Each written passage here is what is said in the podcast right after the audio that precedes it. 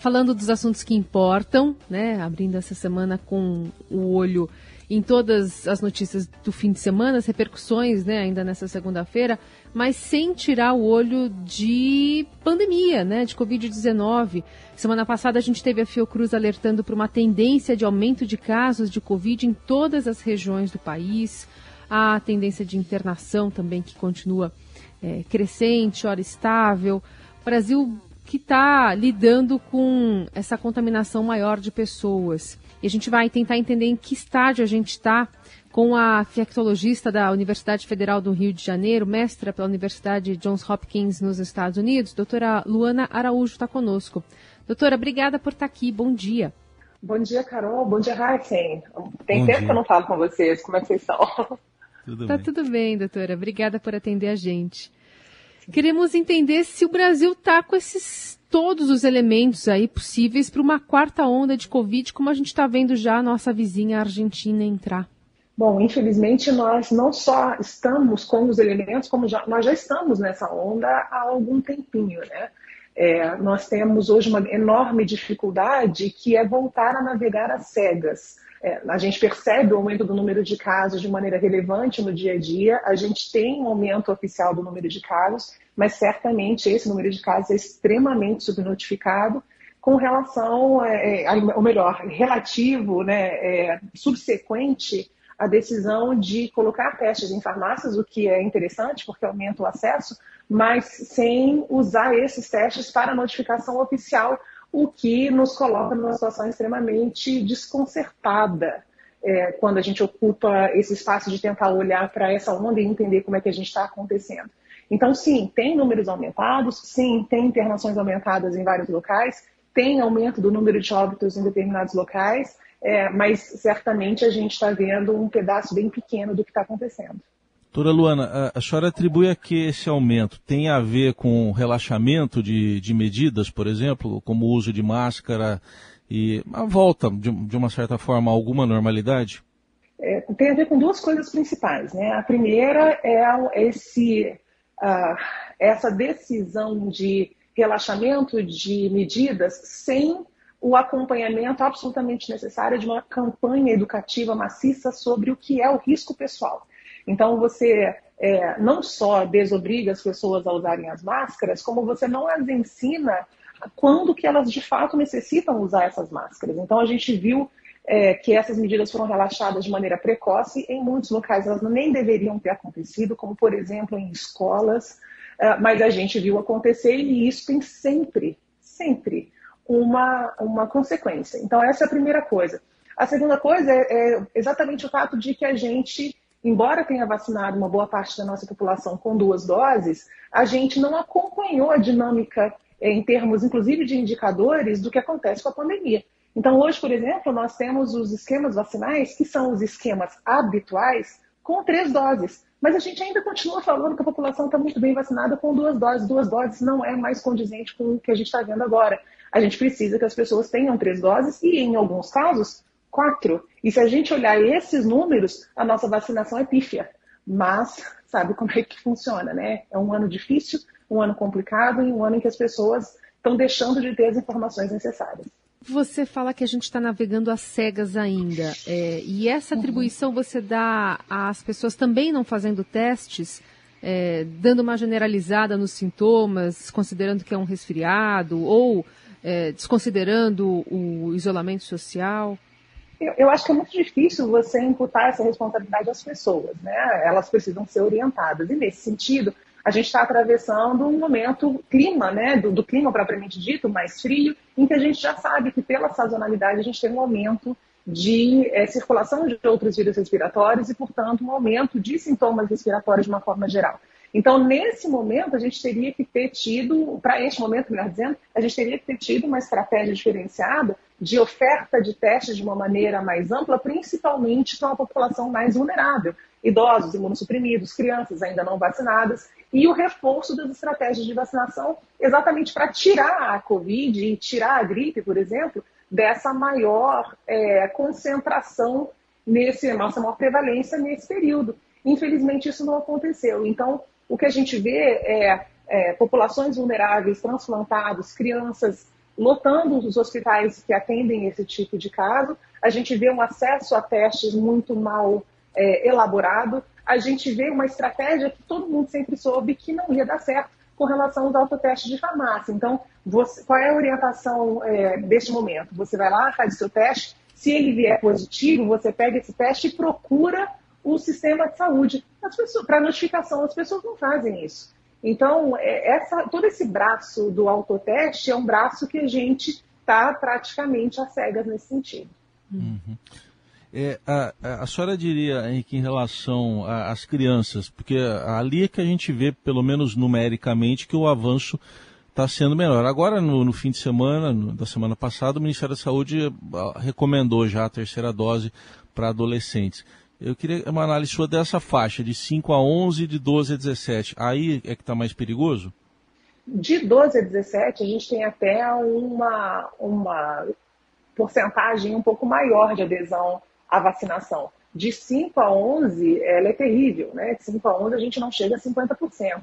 E aí fica muito complicado, porque muita gente começa a pedir pela dose extra, o que seria uma, assim, um novo esquema praticamente, né? Porque a gente tem considerado que as pessoas têm um esquema básico de duas ou três doses e depois a gente vai ter reforços dessas doses. E aí essa frequência vai depender de como é que a pandemia se comporta propriamente dita.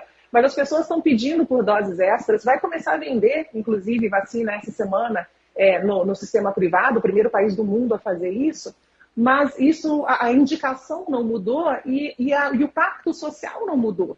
Então, como é que você começa a ofertar várias doses para determinada população né, ou determinados, determinados indivíduos dessa população, essa população como um todo ainda não entendeu a importância dessa vacinação dinâmica e atualizada.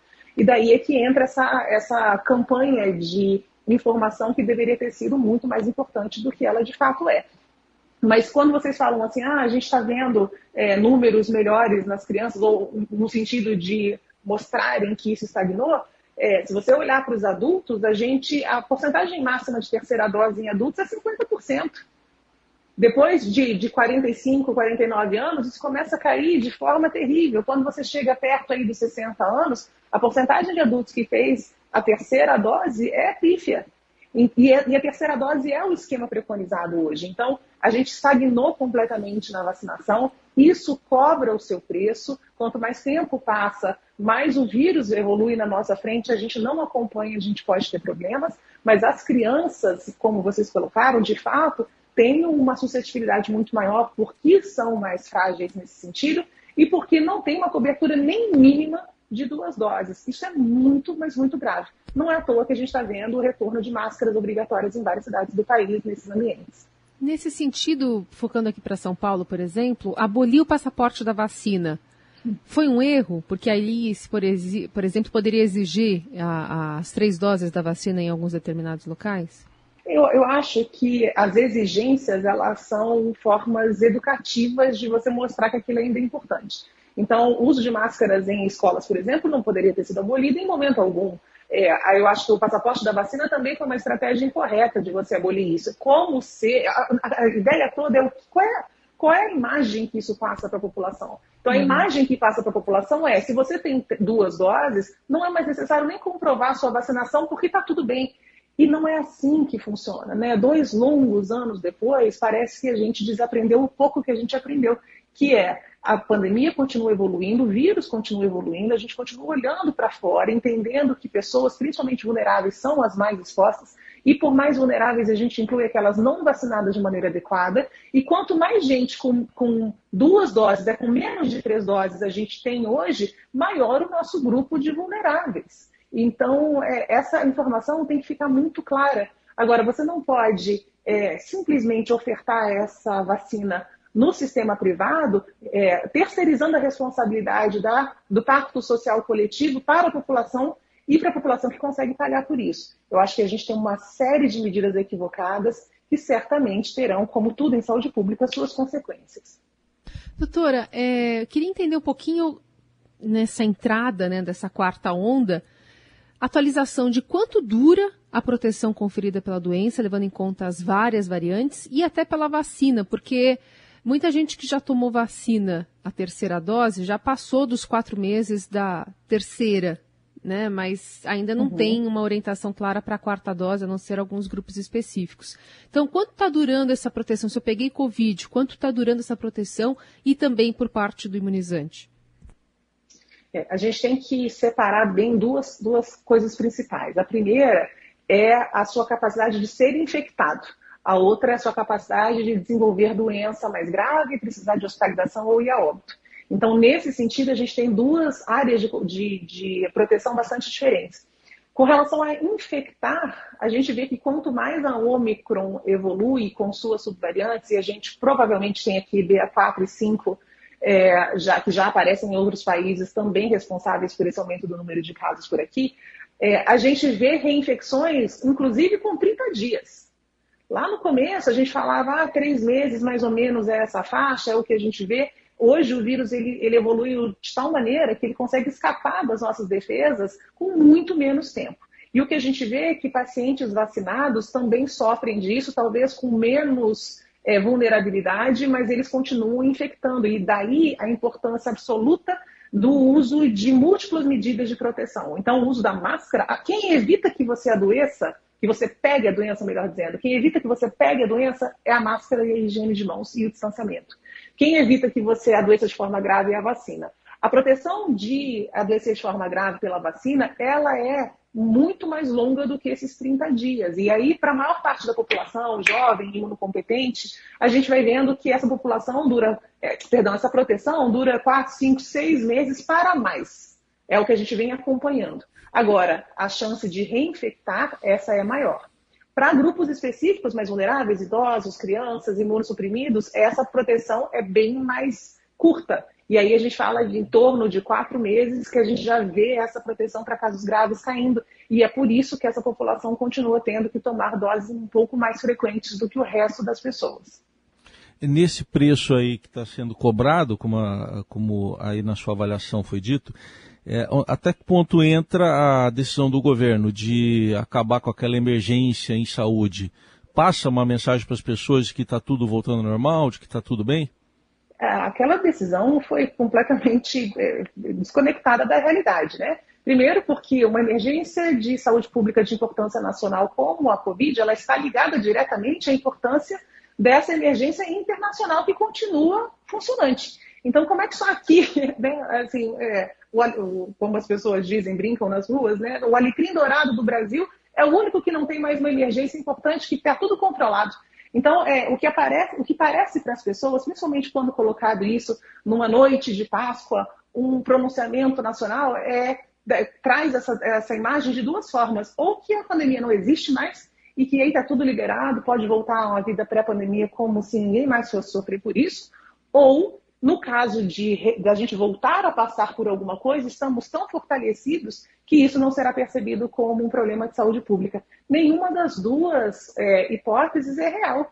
Então, a gente vê principalmente, de novo, os grupos mais vulneráveis sofrendo e a gente vê a gente perdendo velocidade na capacidade de lidar com a pandemia. Se esse vírus continua evoluindo e a gente continua estagnado em duas doses, a gente continua com desabastecimento de algumas vacinas no país como um todo, a gente migra parte dessa, é, dessa responsabilidade para o sistema privado, o que significa que a gente diminui demais o acesso à vacina para quem de fato precisa, a gente vai ficar numa situação cada vez mais vulnerável, com a possibilidade de, numa mudança de cenário internacional, a gente voltar a ser atingido de uma maneira bastante pesada é, é muito difícil a gente compreender que, é, que vale esse tipo de vulnerabilidade frente aos outros interesses que essas pessoas têm. Isso é muito complicado, muito triste de observar.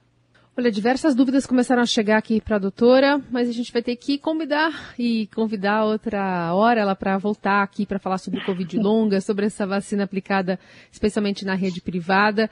Desde já, a gente agradece demais a participação mais uma vez da doutora Luana Araújo, infectologista pela Universidade Federal do Rio de Janeiro e mestra pela Universidade Johns Hopkins nos Estados Unidos. Sempre um prazer falar contigo, doutora. Até a próxima. Um prazer, um abraço a todos e uma excelente semana.